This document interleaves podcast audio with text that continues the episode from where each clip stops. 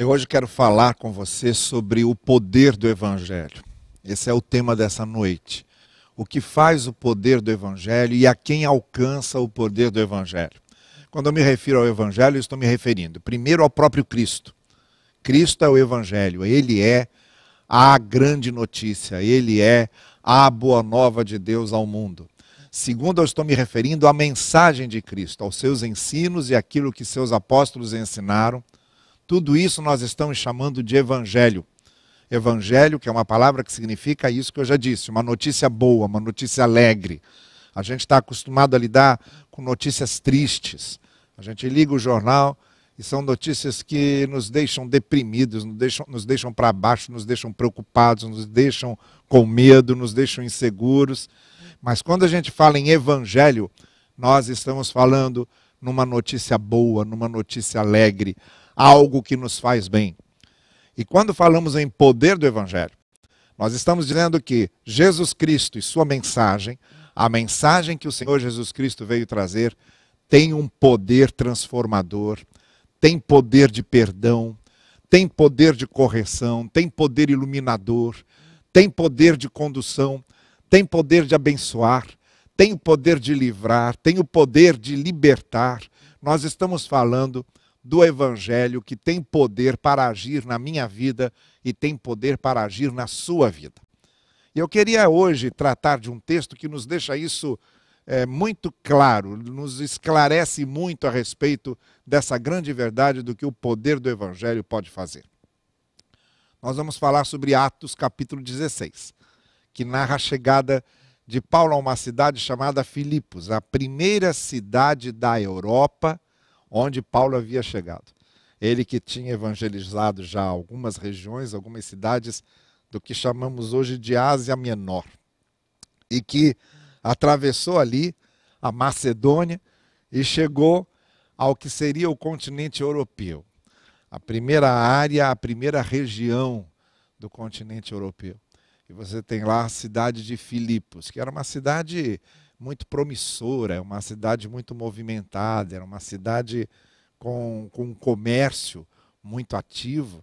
E Paulo chega ali, naquele lugar, cumprindo o que ele sempre cumpriu desde o seu chamado para ser missionário, pregador, que era pregar o Evangelho, que era anunciar o Evangelho. Depois, mais tarde, nós temos no Novo Testamento uma carta de Paulo à igreja de Filipos, que é a carta aos Filipenses. E aí a gente vê e percebe na leitura daquela carta o carinho que Paulo tinha por aquelas pessoas, a boa lembrança que Paulo tinha da organização, do surgimento daquela igreja em Filipos, daquelas famílias que ele conheceu ali. E é justamente o surgimento da igreja em Filipos que trata Atos capítulo 16.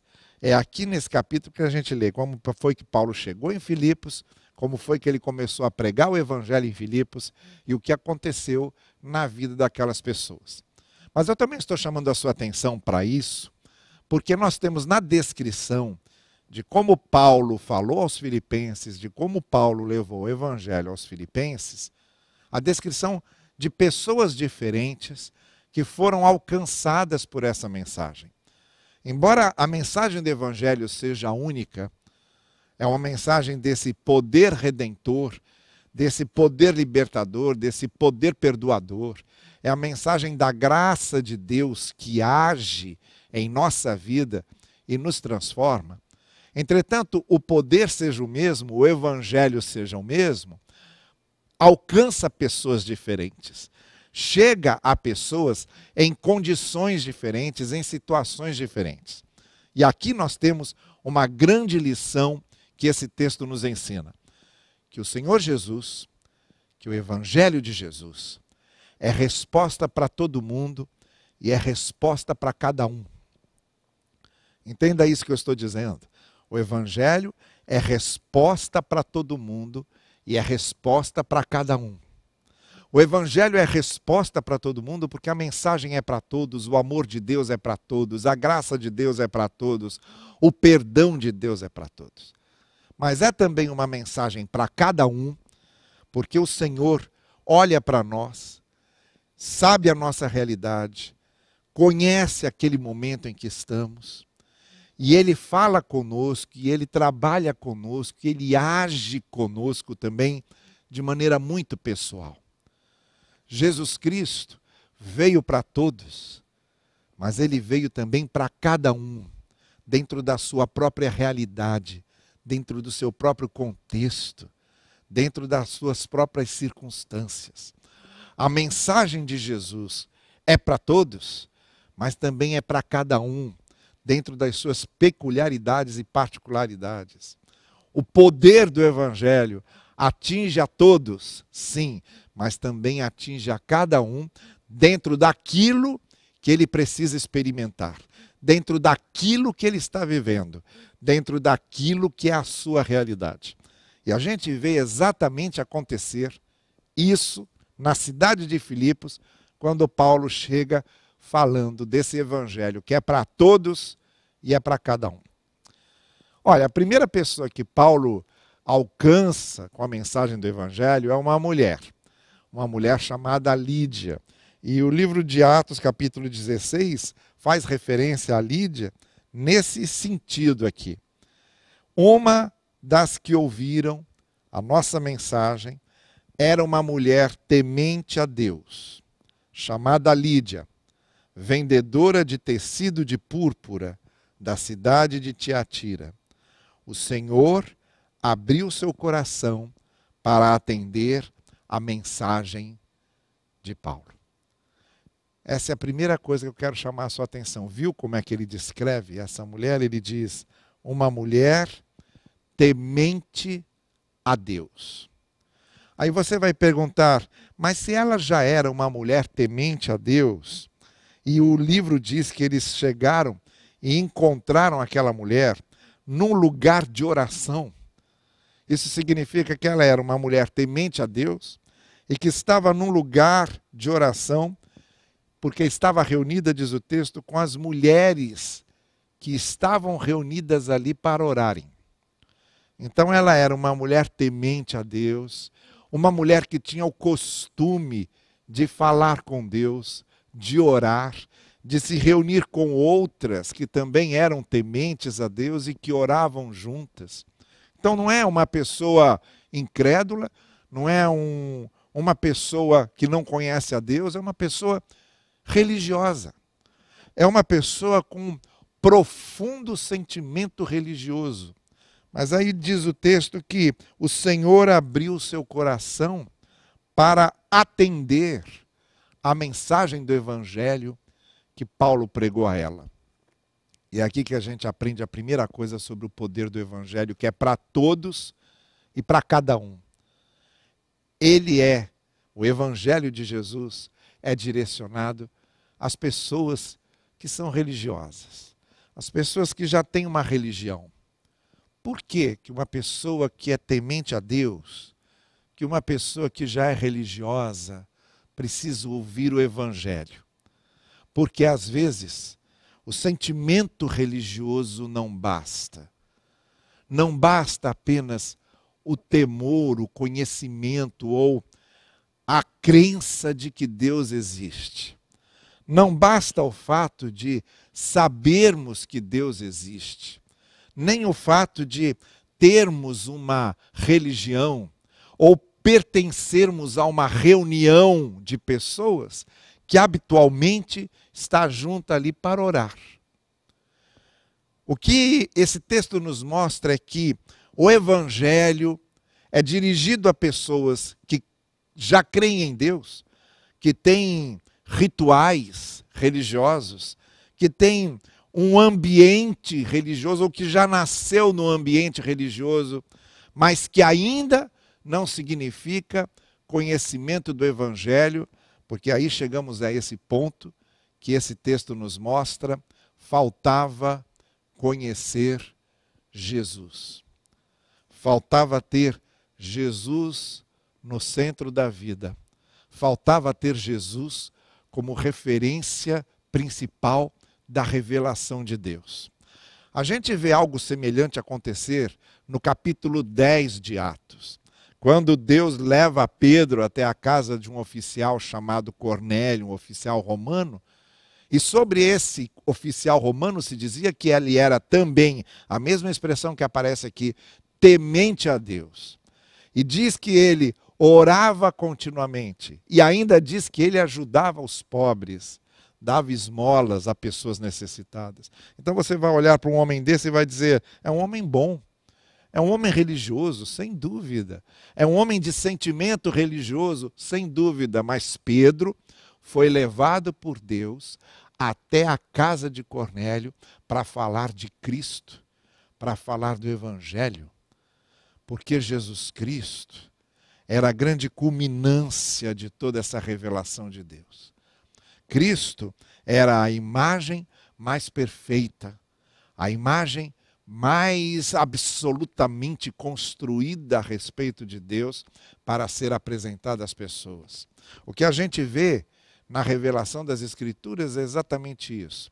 Como Deus foi se mostrando às pessoas, como ele foi se revelando às pessoas. E diz a carta aos Hebreus que Deus falou com as pessoas e se revelou às pessoas de diversas maneiras. E aí ele acrescenta: Mas chegou um momento em que ele se revelou por inteiro. Ele se revelou inteiro na pessoa de Cristo. Isso é o Evangelho. Todo conhecimento que a gente tem de Deus é mais ou menos um preparo para esse momento em que a gente encontra a manifestação mais absoluta da revelação de Deus, que é Cristo e sua mensagem. Deixa eu ver se eu consigo ilustrar isso para você. É, durante a Segunda Guerra Mundial, o menino ficou sem ver o pai, nasceu e ficou sem ver o pai, porque o pai foi para a guerra, e vocês sabem que a Segunda Guerra se estendeu por anos. E quando o pai finalmente volta para casa, o menino já tem dois, três anos de idade. Enquanto ele crescia e o pai ausente na guerra, a mãe mostrava um retrato do pai e dizia para ele: Olha, esse aqui é seu pai. Olha, esse aqui é o papai. E mostrava o retrato para ele. Olha, esse aqui é papai. Todo dia, para ele saber quem era o pai dele, para ele não se esquecer do pai. No dia em que ele volta para casa após o final da guerra e chega em casa e a sua esposa o recebe, então ela se vira para a criança e diz: Ah lá o papai, vai lá abraçar o papai. O menino sai correndo, vai até a estante, pega o retrato do pai e abraça. Aí a mãe, obviamente, diz: Não, o papai agora está aqui. Você não precisa mais abraçar o retrato. Você pode abraçar seu pai. Seu pai está aqui, não é mais um retrato, é ele pessoalmente. O que eu estou querendo dizer a você é mais ou menos isso. Tudo o que Deus mostrou a respeito dele era só um retrato, era só uma preparação. Essas pessoas que conheciam Deus, temiam Deus, oravam a Deus, elas tinham noção só desse retrato. Até que o Senhor Jesus apareceu. E aí já não era mais um retrato de Deus. Era Deus pessoalmente, Deus encarnado, Deus vindo para se mostrar como um de nós, para se fazer entender para se fazer devidamente conhecido e para transmitir a nós a sua mensagem na mais absoluta plenitude, sem intermediários, sem profetas, sem porta-vozes, agora era ele mesmo, ele pessoalmente. Por isso o apóstolo João começa o seu evangelho dizendo: E ele se fez carne e habitou entre nós Deus conosco, vai dizer o Evangelho de Mateus. Então o Evangelho era para Lídia e para aquelas mulheres naquela reunião de oração, porque as pessoas que conhecem Deus, que temem a Deus e que têm vida religiosa, elas estão apenas participando de um retrato. Se ainda não conhecem Jesus, se ainda não entregaram sua vida a Jesus, se ainda elas não têm o Evangelho e a mensagem de Jesus na vida, elas conhecem apenas um retrato. Mas agora Deus já veio pessoalmente. Deus veio para ser Deus conosco. E é isso que Paulo fez.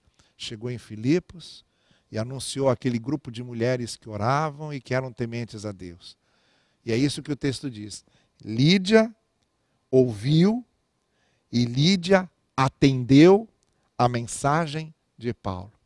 Ela compreendeu que agora o Evangelho, que Cristo, era o conhecimento mais profundo e mais pleno que ela podia ter de Deus. E creu nisso. Essa foi a primeira mulher em Filipos alcançada pelo poder do Evangelho. O poder do Evangelho alcança pessoas religiosas, alcança pessoas que temem a Deus e alcança para levá-los à revelação perfeita e plena de Deus que está em Cristo e que está no Evangelho. A segunda pessoa que o poder do Evangelho alcança em Filipos veio logo depois, aconteceu em seguida. Lá estava Paulo pregando ainda em Filipos com seu companheiro Silas, dois missionários da igreja de Antioquia, anunciando o evangelho em Filipos.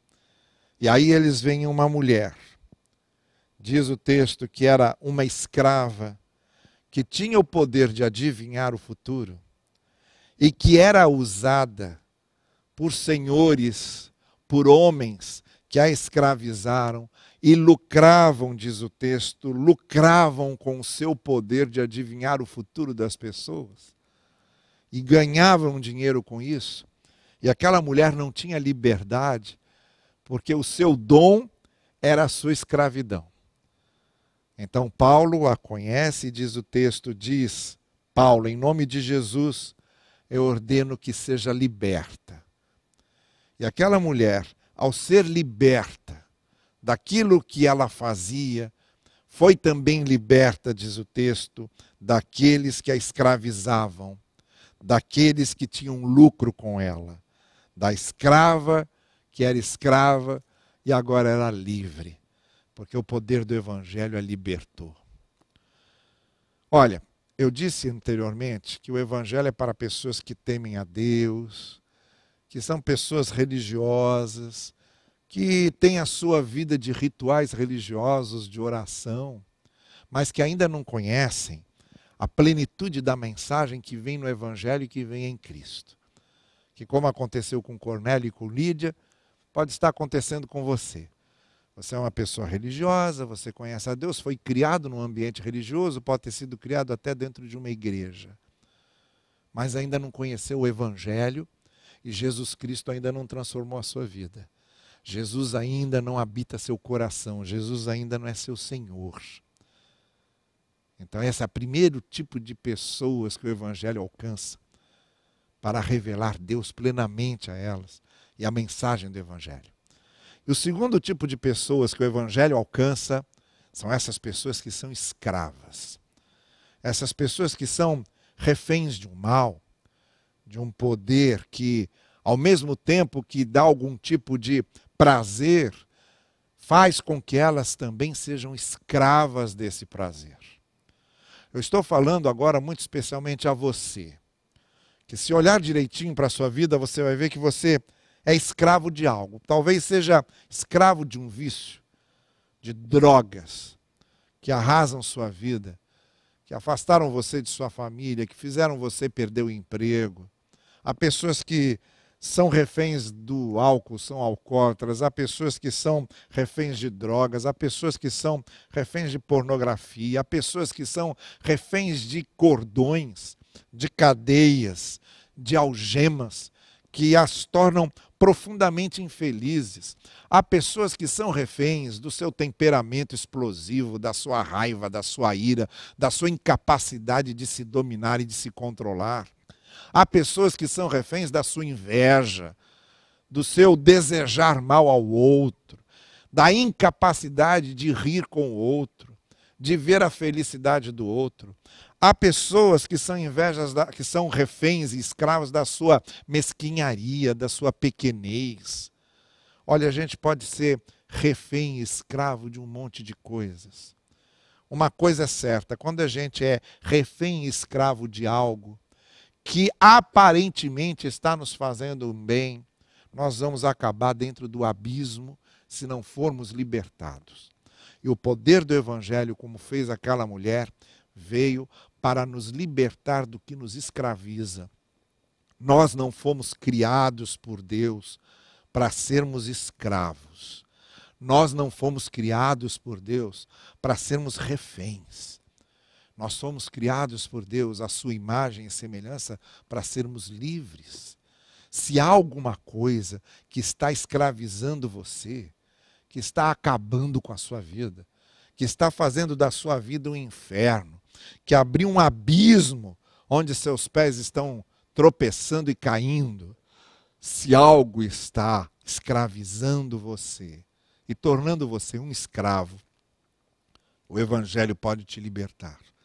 Jesus Cristo veio para, pelo seu poder, pela sua graça, pela sua misericórdia, libertar você. De qual vício você precisa ser libertado? De qual sentimento ruim você precisa ser libertado? Do que é que te dá prazer momentâneo, transitório, passageiro, e te cria uma série de outras infelicidades que você precisa ser libertado? Qual é a sua escravidão? O que é que está transformando você em um ser humano triste, acabrunhado, deprimido, taciturno, na sarjeta. Você está perdendo tudo o que você tem por causa dessa escravidão. O poder do Evangelho pode libertar você. Ele veio para isso. Veio para restaurar a sua liberdade. Veio para restaurar o fato de você ter sido criado para ser livre, no Evangelho a gente reencontra essa liberdade. Então vejam, o poder do Evangelho é para quem é religioso, mas ainda não conhece o verdadeiro poder transformador de Cristo.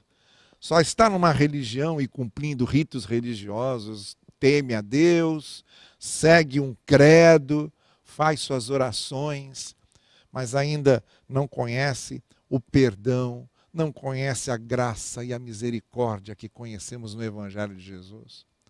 E o poder do Evangelho é para você. A mensagem do Evangelho é para você que está escravo, que vive refém e que precisa ser libertado, como essa mulher foi.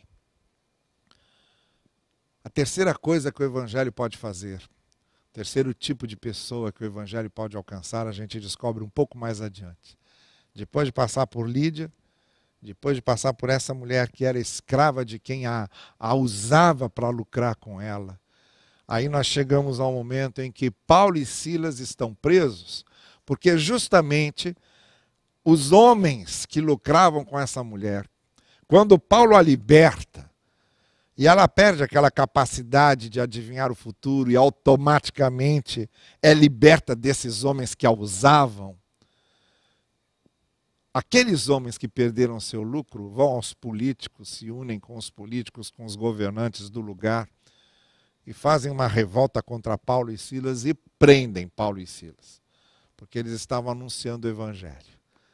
E há, às vezes, interesses em estruturas de corrupção, de prisão, de cegueira, que não querem a liberdade das pessoas. E a gente, quando tem a liberdade que o Evangelho nos dá, a gente incomoda muita gente. Paulo estava incomodando muita gente com essa mensagem, muita gente do poder da cidade, muita gente que lucrava com a exploração dos outros.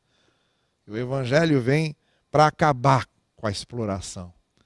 Então, Paulo e Silas são presos por causa da reação desses governantes. E lá eles estão na prisão estão lá cantando, e diz o texto aqui que lá para meia-noite estavam cantando, quando houve lá um tremor, as portas das prisões se abriram, eles foram libertos, juntamente com eles outros presos.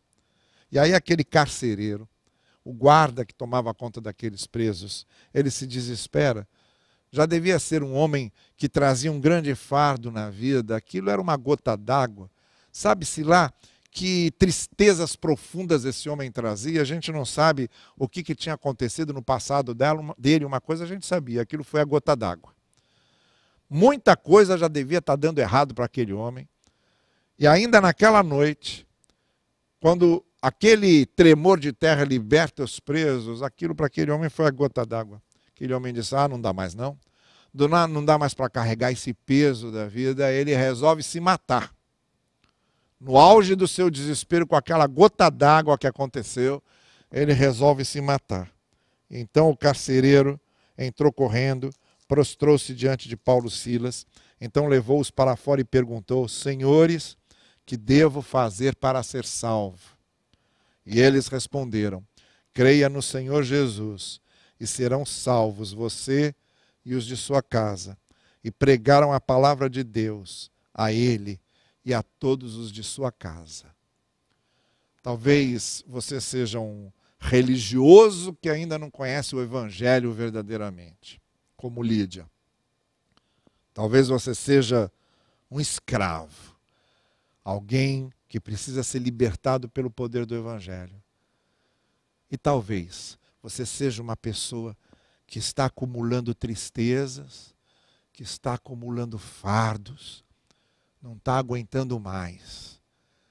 E está bastando acontecer uma gota d'água para que o seu desespero chegue ao mais fundo do poço. As coisas não estão dando certo, estão se acumulando problemas em cima de problemas, conflitos em cima de conflitos. O seu coração está sobrecarregado. Você está se sentindo cada vez mais sozinho. As coisas não estão dando certo. Você está chegando no auge do seu desespero. E aí, como aconteceu com aquele carcereiro, você para e pergunta: o que, que eu posso fazer para me salvar? A resposta que Paulo e Silas deram para aquele homem é a mesma resposta que serve para você essa noite. Creia no Senhor Jesus e Ele vai salvar você e a sua família. Creia no Senhor Jesus e Ele vai dar sentido para a sua vida. Creia no Senhor Jesus e Ele vai restaurar e restabelecer a sua esperança. Creia no Senhor Jesus e Ele vai aliviar o seu fardo. Ele vai fazer com que você não se sinta mais sozinho, mas acompanhado pela sua graça, pela sua misericórdia. Creia no Senhor Jesus e Ele vai ficar ao seu lado, conduzindo seus passos iluminando seus caminhos. Creia no Senhor Jesus e Ele perdoa, Ele restabelece, Ele ajuda a resolver o conflito. Creia no Senhor Jesus e Ele ilumina seus caminhos. Creia no Senhor Jesus e será salvo.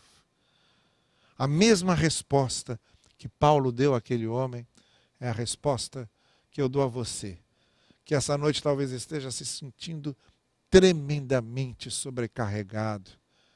E o Senhor Jesus dizia às pessoas: creiam em mim, venham comigo, sigam-me, e eu vou aliviar vocês. Eu vou pegar o fardo pesado de vocês e vou dar a vocês o meu fardo que é leve, que é suave e leve. Porque a graça de Deus é sempre suave e leve. Troque o peso do seu coração, troque o peso da sua angústia, troque o peso da sua solidão, troque o peso do seu desespero pela suavidade, pela leveza da graça de Deus. Troque o peso do seu pecado, troque o peso da sua culpa, troque o peso das suas feridas, troque o peso do seu remorso, troque o peso da sua dor pelo que Cristo oferece a você, pela graça do Senhor, que é leve e suave. É essa troca que o Senhor Jesus está convidando você a fazer. Creia no Senhor Jesus e será salvo, você e a sua casa. Era aqui que eu queria chegar com você então. Esse é o poder do Evangelho. A passagem do Evangelho pela cidade de Filipos, a maneira como o Evangelho foi chegando a essas pessoas e foi transformando a vida dessas pessoas. Talvez você seja uma pessoa muito religiosa, mas que ainda não conhece o verdadeiro poder do Evangelho, a revelação plena, completa em Cristo e o que ele representa. Talvez você esteja escravo, seja refém de algo que está acabando com a sua vida, estragando a sua vida. Já arruinou um monte de coisas e continua arruinando como um bicho feroz que está devorando as suas entranhas. Você precisa da liberdade que o Evangelho traz. O Evangelho pode libertar você. Ou talvez você seja uma pessoa que está acumulando tristeza em cima de tristeza, fracasso em cima de fracasso, frustração em cima de frustração, ferida em cima de ferida, dor em cima de dor. E carregando esse fardo pesado, esse peso insuportável. E a resposta do Evangelho a você é: creia no Senhor Jesus. Creia nele. E ele alivia o seu fardo. Eu não sei se você é alguém parecido com uma dessas três experiências em Filipos, ou é outra a sua experiência. Mas eu quero voltar ao que eu disse no início. A mensagem do Evangelho é para todos e a mensagem do Evangelho é para cada um. É para todos porque é para mim e para você. É para cada um, porque a mensagem do Evangelho nos alcança onde nós estamos. Ela nos alcança onde nós estamos. Eu quero terminar contando uma coisa para você. Eu comecei o meu ministério, e muito jovem ainda, pregando na Igreja Batista de Inhaúma. Estava lá a igreja cheia, cheio de visitantes num culto especial que nós faz, estávamos fazendo lá. E eu, naquela mensagem que eu estava pregando, eu estava falando sobre o filho pródigo, que é aquela parábola que você conhece. O filho que abandonou o pai, rompeu com o pai, foi pelos caminhos do mundo, gastou tudo que ele tinha, foi cuidar de porcos, se arrependeu e resolveu voltar. E aí o pai o recebeu de volta. Eu tinha chegado nesse ponto da mensagem e eu estava dizendo o seguinte: olha, não importa em que abismo você caiu, se você quiser sair de lá, o Senhor Jesus Cristo tira você. Como aquele filho pródigo que foi parar e cuidar de porcos numa pocilga, num chiqueiro. No mais fundo do abismo onde ele podia estar, ele foi tirado de lá pela graça de Deus e voltou para a comunhão do Pai. Quando Cristo contou essa parábola, ele estava se referindo àqueles que podiam vir a ele. E aí eu, eu enfatizei isso. Não importa quão fundo do poço você esteja. Se você quiser sair de lá, o Senhor Jesus tira. E aí eu disse isso. E terminei a mensagem. Depois de despedir o pessoal, quando o culto acabou, eu estava já arrumando minhas coisas para sair. Chegou uma pessoa perto ali da minha sala e disse: Posso falar com o senhor? Era um rapaz novo. Eu disse: Claro.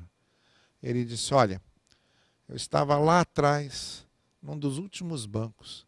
Cheguei atrasado, peguei a sua mensagem no meio, mas quando eu me sentei e olhei para frente, o Senhor disse assim: Não importa quão fundo seja o poço em que você está, Cristo pode tirar você de lá se você quiser.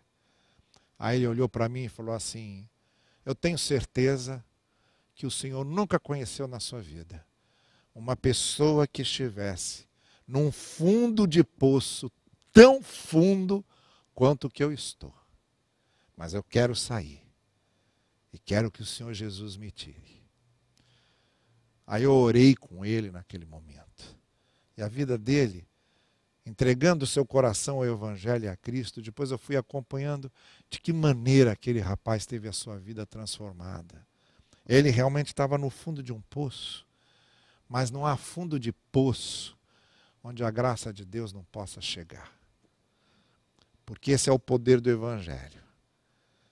E se você é um religioso, que pode até temer a Deus, mas ainda não conhece o que Cristo faz na sua vida, se você é uma pessoa escrava, que precisa do poder do Evangelho para libertar você, ou se você é uma pessoa que está carregando um fardo muito grande no fundo de um poço e precisa que Cristo tire você de lá, o poder do Evangelho pode fazer isso por você e pode fazer isso agora por você.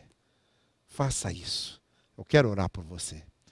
Senhor querido, agora, qualquer pessoa que nesse momento esteja acompanhando essa mensagem e precise do poder libertador do Evangelho, da graça libertadora do Evangelho, da graça redentora do Evangelho, da mensagem transformadora do Evangelho.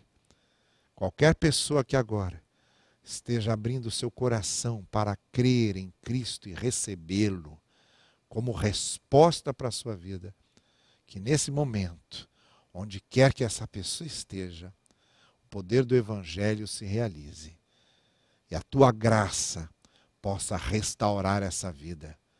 É o que nós te pedimos, no precioso nome de Jesus. Amém.